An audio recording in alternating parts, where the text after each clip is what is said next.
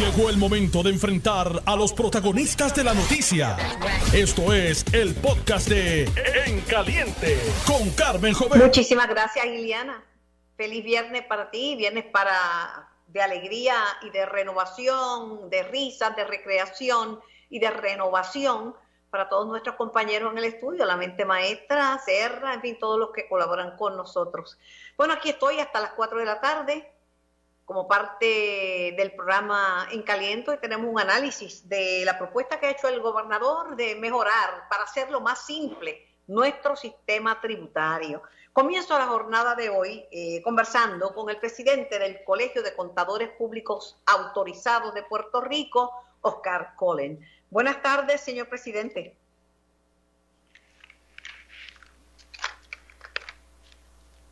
Buenas tardes, señor presidente. Sé que tengo un poquito de, problemas con la conexión, este Nelson. Eh, no, escucho al, presidente del colegio de, CPA, eh, Oscar eh, Colen. pero bueno, están tratando de hacer simple el sistema de, tributación en Puerto Rico. Este, es, difícil porque está sujeto a demasiados cambios. Cada rato es un cambio, cada rato es una enmienda y se, vuelven locos los contables, los contadores públicos autorizados. ¿Y, qué le cuento de los, de los eh, contribuyentes? Eh, es triste, ¿verdad? Porque nadie quiere incumplir, pero si confunden a la persona, eh, puede ser una confusión bien grande. Este, no sé si ya tienes la, la, llamada, Nelson, del el CPA Colen. Buenas tardes, Oscar. Sí, ¿qué tal, Carmen? ¿Cómo estás? Buenas tardes. Sí, te escucho, te escucho muy bien. decía yo, Oscar, y gracias por tu tiempo. Qué terrible, tantos cambios que le hacen cada rato una enmienda, vuelven loco al CPA, vuelven loco al contribuyente y vuelven loco al país. Eh, pues mira, ¿qué te puedo decir, Carmen? Eso es totalmente cierto. Obviamente, eh, mientras más cambios tú le hagas a un sistema contributivo, pues más incertidumbre vas a crear en el, en el ambiente económico ¿no? y en el sistema de inversión eh, en Puerto Rico. Obviamente, pues lo que queremos es tratar de, primero, minimizar esos cambios al sistema contributivo, pero por otro lado, pues reconocemos que sí hay, hay cambios que, que realmente ameritan, hay, hay que revisitar lo que tenemos, puesto que la complejidad ha, llevado, ha llegado a un nivel eh, realmente pues eh, intolerable, inaceptable, para tanto para el contribuyente como, como para los practicantes.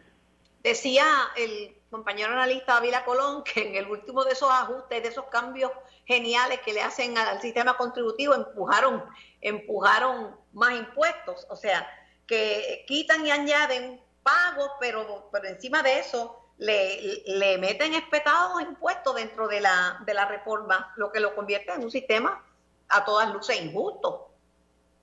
No, claro, claro, el sistema, el sistema es totalmente injusto y de hecho, o sea, el, el mismo el mismo gobierno eh, la misma la presente administración así lo ha reconocido y así lo ha reconocido eh, Pierluisi en la orden en la orden ejecutiva que acaba de, emitir donde ellos mismos dicen que hemos llegado al punto en que los cambios y la complicación son la norma. Y eso pues no, la excepción. la realidad. No es la excepción. no, no, es la excepción, se la, Oscar, se la apunto al, al, al gobernador por lo menos reconocer un problema es un primer paso, ¿sabe? Y él sabe que la, nuestro sistema tributario es un problema, es un dolor de cabeza. Eso es así y claro, hay que apuntársela y está, obviamente está reconocido en su política pública. Eh, en la pasada asamblea, nosotros tuvimos nuestra asamblea el pasado septiembre, donde tuvimos a, a Pierluisi dirigiéndose a nosotros y ahí básicamente él, él anunció esto, esta esta revisión en la tratar de simplificar el sistema contributivo que pues obviamente puede resultar en lo que llamamos una reforma contributiva. Eh, para nosotros pues a través a través de mi vida Oscar eh, yo he estado muy cercana al colegio de contadores públicos autorizados. Y si la memoria no me falla lo último que propusieron hace un tiempo era más fácil que la tabla del cero. Era 10 1010, ¿te acuerdas? Me acuerdo, sí, eso hace, mucho tiempo, eso hace mucho tiempo atrás. Eso pero mira, era, mejor que lo que tenemos, chicos. Claro, claro, nosotros primero recibimos la noticia de la orden ejecutiva con beneplácito, ¿no? Nosotros hemos estado haciendo este reclamo, bueno, por muchos años, pero con más énfasis, yo te diría que los pasados cuatro, los pasados cinco o seis años. Eh, tan es así que en la pasada en la pasada contienda electoral eh, sacamos, produjimos un documento donde sencillamente enfatizamos en nuestra recomendación de, de simplificar el sistema contributivo, ya que lo meritaba. Eh, pues, nos alegramos que la presente administración haya acogido nuestro reclamo. Eh, tan es así, Carmen, que recientemente en nuestra asamblea de septiembre aprobamos una resolución donde la Asamblea le autorizó a la Junta a identificar medidas que propendan simplificar el sistema contributivo y facilitar el cumplimiento. Y tan recién como la semana pasada habíamos eh, organizamos ya un, equipo de trabajo donde ya comenzamos las discusiones en generar eh, recomendaciones. Para eso, eh, sorprendentemente, pues a los dos días salió la orden ejecutiva, lo cual, como te digo, para nosotros fue eh, un bálsamo, ¿no? Así que, eh, y, este, y particularmente porque vamos a tener una buena vamos a tener representación en, en este comité asesor. Así es que nosotros pues estamos estamos esperanzados que salga un buen trabajo de, de este comité asesor, que logremos eh, traer buenas recomendaciones al plato que resulten obviamente en, beneficio para el país, en beneficio para los contribuyentes y por ende para todos los profesionales que estamos en la rama eh, eh, financiera. a la luz de tu experiencia, Oscar, como, como CPA por un par de añitos, por no irme directamente a los números, pero ¿qué, cosas tú crees que nos ayudarían? Pues mira, eh, una de las cosas que hay que, hay que revisitar eh, desde nuestro punto de vista es las complejidades que trajo la, implementación de la ley 257. Esa, esa ley se implementó, bueno, se aprobó en el 2018, pero en realidad eh, la ley y sus enmiendas vinieron a tener efecto en el 2020, bueno, el 2021 para planilla de 2020 a razón de todas las proposiciones eh, que hubo por la pandemia, ¿no? Y ahí es donde realmente vivimos las complejidades de, esta ley, eh, donde particularmente la ley implementó básicamente unos requerimientos eh, realmente onerosos para los contribuyentes, como eh, las planillas informativas, particularmente que trajo esa ley, donde le requiere a, a los contribuyentes le aumentó significativamente el número el número de planillas que tenían que preparar. Eh, un, andamiaje de planillas informativas que se tiene que someter y revisar que causó básicamente particularmente las pymes tuvieran que contratar eh, recursos externos para poder cumplir eh, gastar más chavo este vamos a hablar totalmente totalmente me escribe mi hermana que, hay muchos contadores que le han dicho a ella que es más fácil llenar las planillas del IRS eh, y que llenar una planilla de aquí, porque aquí es más complicado aún por, internet. Eh, definitivamente, definitivamente es bien complejo. Como te dije, la mayor parte de los pymes han tenido que reclutar eh, profesionales, CPA y, contadores que, lo, que lo, ayuden a cumplir con estos requerimientos. Otro requerimiento adicional que vino junto con esta ley fue el de, el de los procedimientos acordados, eh, donde se le requiere a ciertos contribuyentes auditar, al, revisar y cada uno ciertos gastos en su planilla para poder tomar la decisión. Esa revisión tiene que hacerla un CPA. Eh, definitivo. Mira, para finalizar te digo dos cosas, Oscar. Primero, que me alegro mucho que ustedes sean parte de ese comité asesor, porque es lo menos que pueden hacer. O sea, tener gente que sepa, no van a llamar a, cinco políticos del partido y tres amistades, tienen que llamar a gente que bregue con esto todos los días. Y te pido, por favor, que le metan mano a las tasas corporativas, que son más altas que las de Estados Unidos. Eso llora ante los ojos de Dios, Oscar Eso es así y ese es eh, obviamente uno de los objetivos eh, que se ha propuesto el gobernador a través de esta orden ejecutiva. No es tan solo simplificar el sistema, sino también revisitar eh, la carga onerosa que tiene en los contribuyentes en, su, en términos de sus tasas contributivas. Así es que vamos a ver, nosotros estamos, como te dije, Carmen, bien bien esperanzados en que de esto pues resulte algo bueno esperemos que pues que fluya eh, entre todos los políticos y que tanto la asamblea al final del camino como el ejecutivo eh, se puedan nos podamos poner todos de acuerdo por, por un bien común. Por un bien común que es que tenemos que levantar obviamente la economía de Puerto Rico hacerle la vida más fácil a nuestros contribuyentes hacerle la vida más fácil a nuestros comerciantes a nuestras pymes particularmente que dependemos tanto de ellas en estos tiempos. Así es que eh, nosotros estamos muy, muy, muy entusiasmados con que esto haya surgido ya a este tiempo y, deseosos ya de comenzar a trabajar con, con este equipo asesor. Así que, eh, gracias, Oscar. Y nada, un abrazo fuerte, te deseo un lindo fin de semana y qué bueno que estamos conversando porque es necesario. Si quieren evitar evasión contributiva, tengan un sistema justo y punto. Eso es así. Eso es así, eso es así. Así que muchísimas gracias, Carmen, por la oportunidad de, dirigirnos a, tu audiencia y estamos a tus órdenes. Igualmente acá, Oscar, como te dije, igualmente acá. Eres presidente del Colegio de, Contadores Públicos Autorizados de Puerto Rico, los CPAs. Tengo al, colaborador nuestro, eh, expresidente de la Asociación de Economistas, Heriberto Martínez. Buenas tardes, Heriberto. Buenas tardes, para ti y para todo el público de Noti1 que nos escucha en la tarde de hoy. Con la sinceridad que me caracteriza, este, voy a empezar contigo con lo último. Si el sistema tributario de Puerto Rico fuera justo, no habría tanto evasor. Pero la gente se harta de estar pagando por un dinero que se malgasta y que se derrocha.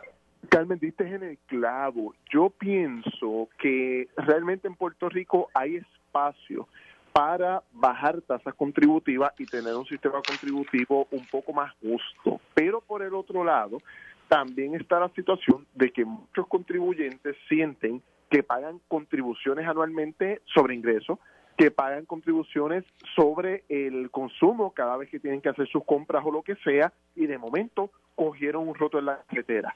Y de momento eh, está eh, hay un problema de seguridad y de pronto hay un problema con la salud pública. Y de momento aparece algún funcionario eh, electo que está haciendo alguna trampa para tener dinero de manera ilegal. Y la gente se pregunta de manera correcta ¿Vale la pena que yo pague impuestos si no estoy recibiendo nada a cambio de ello? Y con esto lo que te quiero decir, Carmen, es que justicia contributiva son dos cosas fundamentales cuánto yo debo pagar como ciudadano y número dos, cuál es mi expectativa de lo que debo recibir por pagar esos impuestos como ciudadano. Y ahí es que yo creo que está la clave para que podamos entender qué sistema queremos.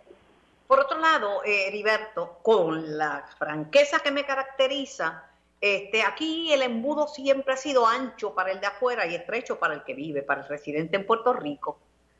Porque y uno ve, yo no, no me opongo a que haya incentivos, pero hay gente que está recibiendo incentivos y generan dos empleos y yo que por, por más de, cuatro décadas, cinco décadas he estado produciendo el país sin ningún tipo de ayuda ni de exención, pagando, pagando todo al máximo. Mira, el, el, concepto técnico de lo que tú estás describiendo, Carmen, se llama gasto tributario. Y ese concepto lo que significa es cuánto nosotros damos en incentivos para obtener algún tipo de inversión a cambio. Y te comento, la lógica lo que nos dice es, yo le doy incentivo al de afuera, ¿qué yo espero que el de afuera haga? Yo espero cuatro cosas fundamentales, Carmen. Número uno, fomentar las exportaciones.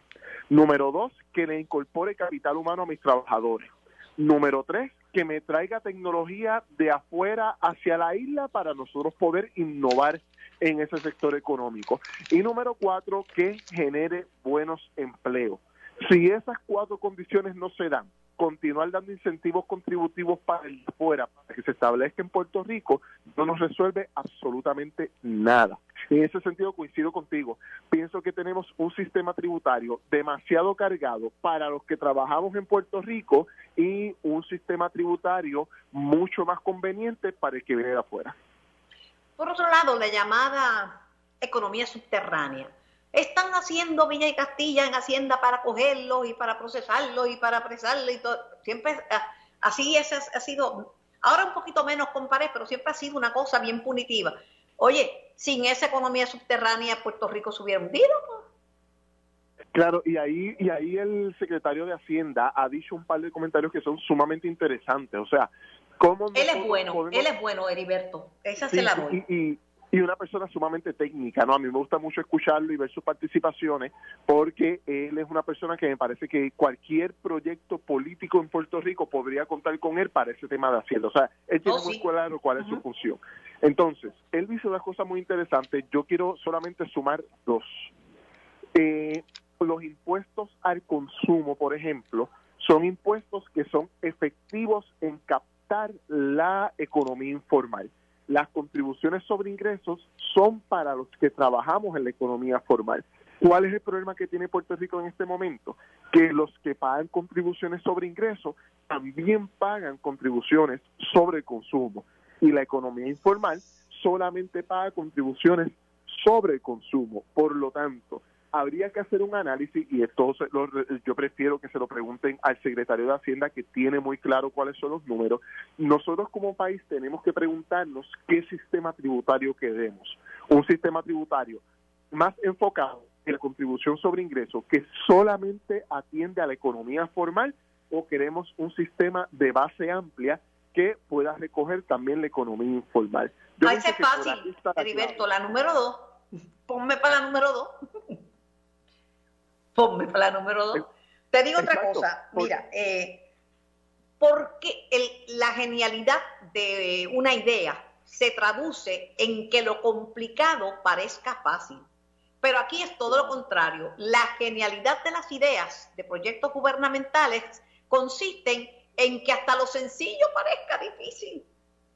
Claro, porque el problema grande es, y yo creo que aquí entra una nueva generación de eh, y de economistas, y en esto destaco de nuevamente al secretario Párez, nosotros estamos, Carmen, para democratizar el lenguaje, para democratizar lo que se tiene que hacer. En la medida en que tú haces más técnico un lenguaje, lo haces más difícil, solamente un pequeño grupo lo puede entender y por lo general el resultado no es algo que beneficie a la mayoría. Y en ese sentido me parece, y por eso te lo explicaba de esta manera, que nosotros como país tenemos que tomar una decisión.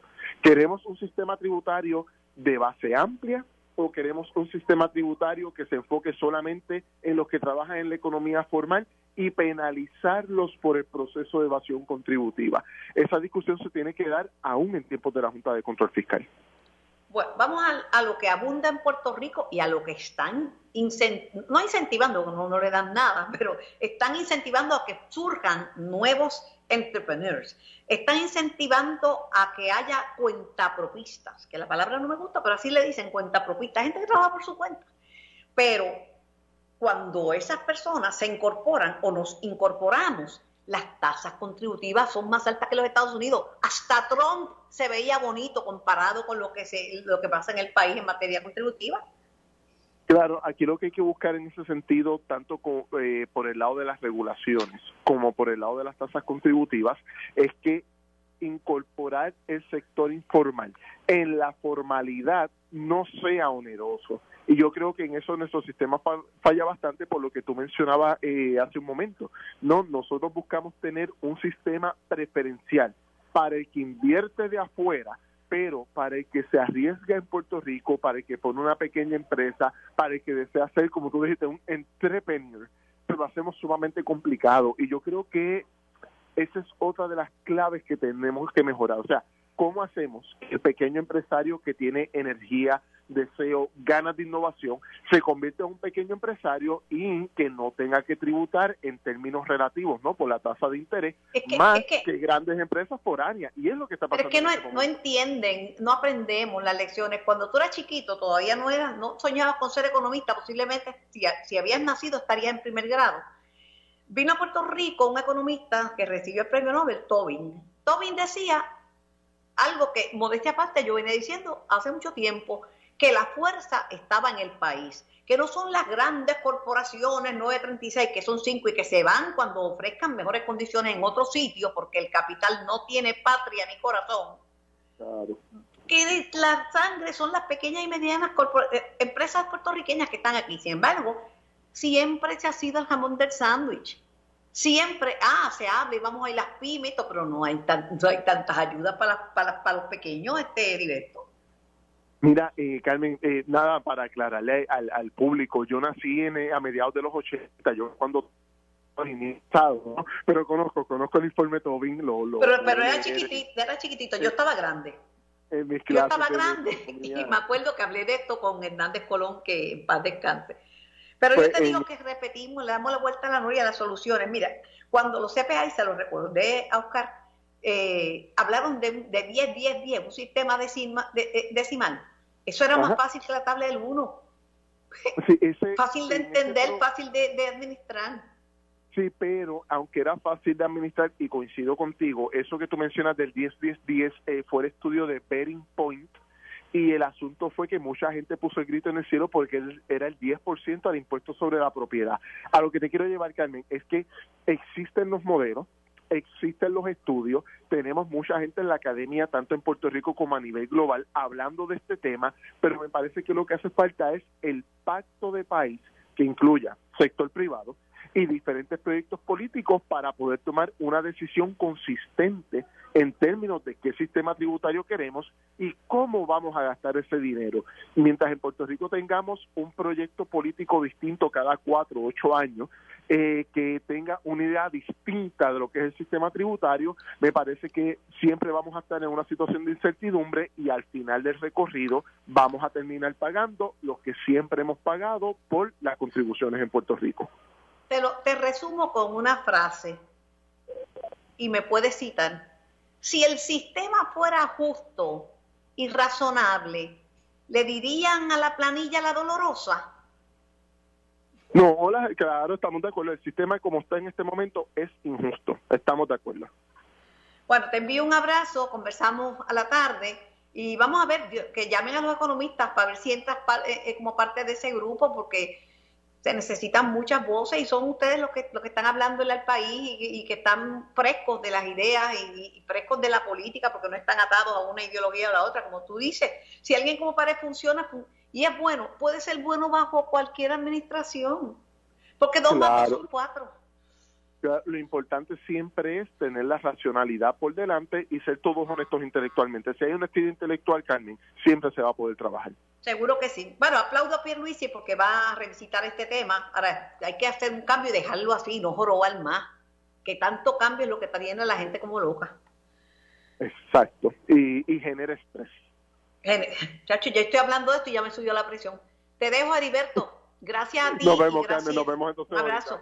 Gracias también al presidente del Colegio de CPA y a mi sobrina que me pasó el número. Me voy a la pausa y regreso con más de En Caliente. Estás escuchando el podcast de En Caliente con Carmen Jovet de Noti1630. Bueno, la pregunta del momento es, ¿sentiste el temblor? Yo no lo sentí, estaba tan enfrascada en el temblor de la reforma contributiva que no me di cuenta que la tierra tembló, pero mis hijos ya escribieron que que sí, que lo sintieron. siempre hay que estar preparados. Tengo a la doctora Doris González en línea, expresidenta del Colegio de Trabajadores Sociales de Puerto Rico y experta en menores. Buenas tardes, Doris. Buenas tardes, Carmen.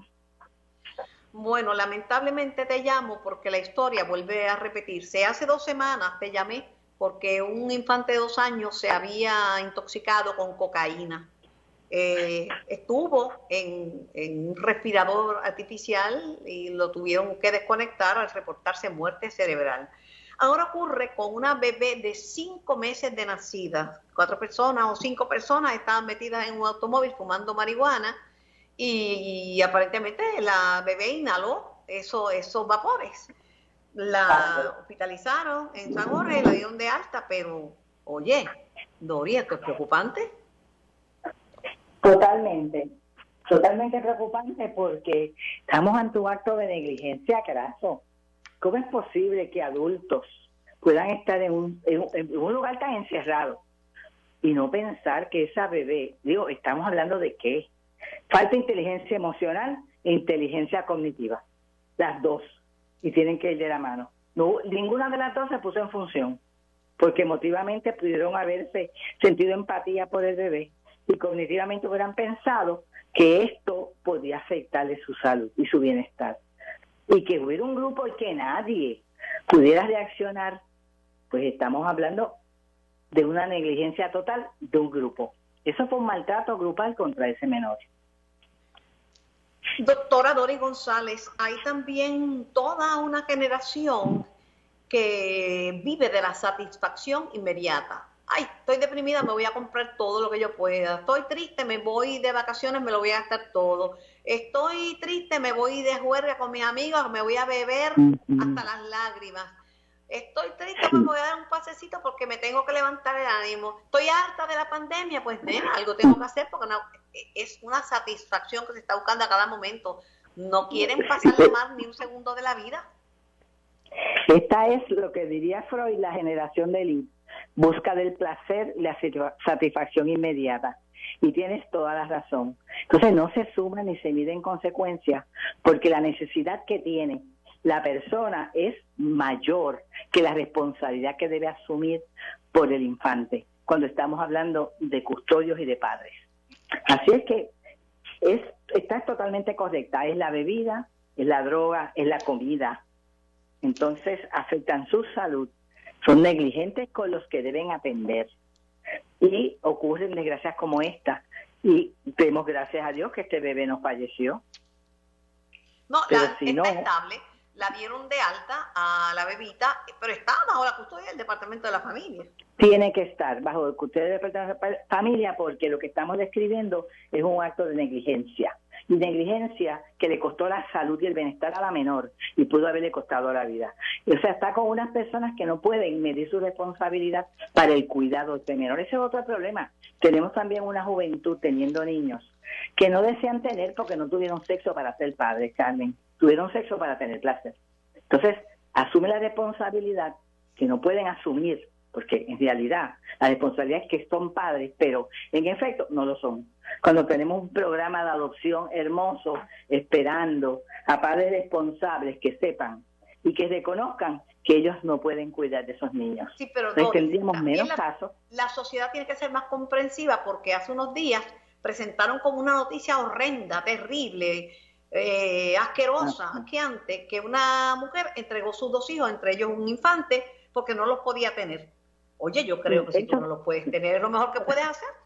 Exactamente. Yo esa, estoy totalmente. Entonces salen los moralistas, pero son los mismos ahora que van a criticar a estas otras personas que si los tienen, no los atienden no pueden o no quieren, porque la razón por la que estuvieron no fue la correcta. Yo aplaudo cualquier mamá, cualquier custodio que reconozca que no puede atender responsablemente a un hijo, que eso es un acto de amor para ese niño, Carmen. Así es que lo veo yo, no como un acto de rechazo. Rechazo es quedarme con él y maltratarlo todos los días de su vida. No, y, el producto de este maltrato no después afecta a la sociedad. Exacto, no, no son amados no son amados porque no llegaron, porque sean fruto del amor, porque sea la necesidad de poder dar algo de mí a otro ser humano para verlo crecer, para asumir una responsabilidad.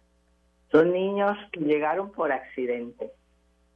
Y aquí ves las consecuencias. Así que tenemos que tener un plan de planificación más grande, ser mucho más abiertos a los padres que reconozcan que no pueden tener sus niños, para que el sistema los acoja, porque hay muchos padres allá afuera que quisieran estar criando niños que no pueden.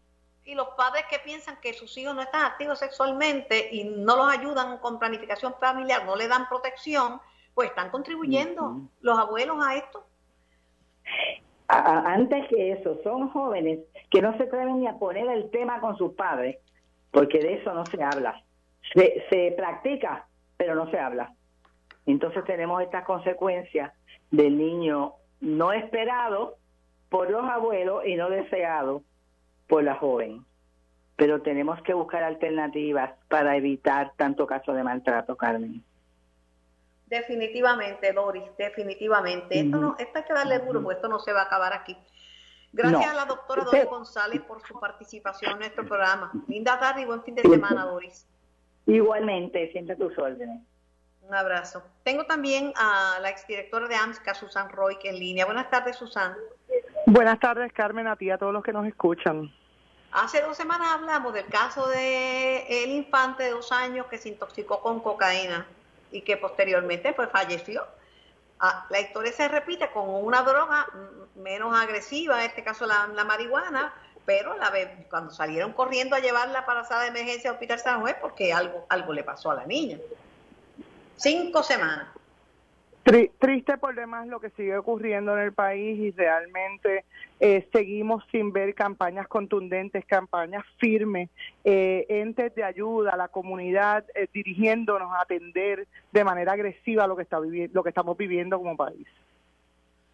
Mira, es triste, pero pero la gente se cree, ¿verdad? Que, que no es que no es nada, pues ahora la marihuana está más es más aceptable, obviamente todas las drogas tienen su efecto. El alcohol es una de las peores drogas del planeta y es legal, pero que no piensan que hay que mantener una... Usted es un adulto, usted toma decisiones, pero un bebé, un bebé y un niño necesita protección de sus padres.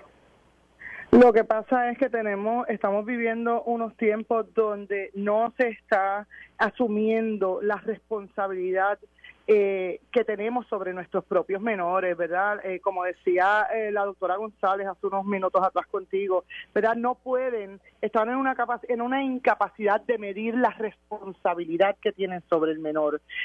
ciertamente las adicciones, ¿verdad? Y la adicción, por definición, es una enfermedad crónica del cerebro que lleva a la compulsión, eh, repetitiva de la acción, ¿verdad? En este caso el consumo de la droga. Todas estas drogas, ¿verdad? Eh, y la marihuana no es la excepción, van a llevar a unas inhibiciones, pero ciertamente no podemos, y yo he ha sido mi lucha por años, justificar la negligencia, justificar la violencia, justificar el maltrato por el consumo, por la enfermedad de la adicción. Estaba deseoso de hablar contigo porque han estado en entredicho los llamados programas de desvío para agresores. Y entonces, bendito, aún víctimas piensan que una persona, en este caso se refería a, al exboxeador Juanma López, pero lo que aplica para Juanma aplica para cualquier ser humano, que se someta a un programa de desvío y ya dejó de ser alcohólico y dejó de ser una persona agresiva, capaz de agredir a una mujer. La realidad es que eso no va a pasar, ¿verdad? Promovemos el tratamiento y el tratamiento residencial, ¿verdad? Todos estos sistemas son sistemas de ayuda, unos mejores, otros que todavía tienen mucho por mejorar, pero lo que no podemos es, es pensar que esta enfermedad que se llama adicción, así sea por el alcohol, debemos recordar que el alcohol es una droga, de la, la segunda más fuerte, la primera es el cigarrillo, ¿verdad? Más difícil de tratar. La persona sale curada, la persona sale de estos tratamientos estables, con unas herramientas, pero la recurrencia en cualquier adicción es una situación esperada para cualquier persona que la vive. O sea, un alcohólico puede llevar años, años, ¿verdad? Sin haber consumido alcohol y tener una recurrencia. O sea, la recurrencia es algo esperado en cualquier adicción. Así que no podemos pensar que porque se sirvió de un sistema de tratamiento, se acabó el problema. No, el problema o, la adicción, la enfermedad va a ser una constante en la vida de esa persona. Es que, es que volvemos a la satisfacción inmediata, no es únicamente la satisfacción y placer inmediato, es también soluciones inmediatas. ¿Quién te dijo a ti, Susan Roy, que, que superar una adicción es algo que es rápido? No, la, volvemos, la adicción no se cura, es una condición de vida igual que la diabetes, igual que la hipertensión, la persona adicta, sea alcohol o cualquier otra droga, va a convivir con su enfermedad de adicción toda su vida y tiene que mantenerse en un continuo de tratamiento para superar las tendencias o, todos esos factores inherentes en, en, su sociedad, en su entorno, que lo pueden impulsar a tener una recurrencia del consumo de esa droga, sea alcohol o cualquier otra. Así que eh, no, no nos curamos, sino estamos estables en una condición que se llama adicción. Pero por otro lado, y con esto finalizamos, escuchando tu opinión sobre este particular, hay que tener métrica. Tú dijiste una agencia de gobierno.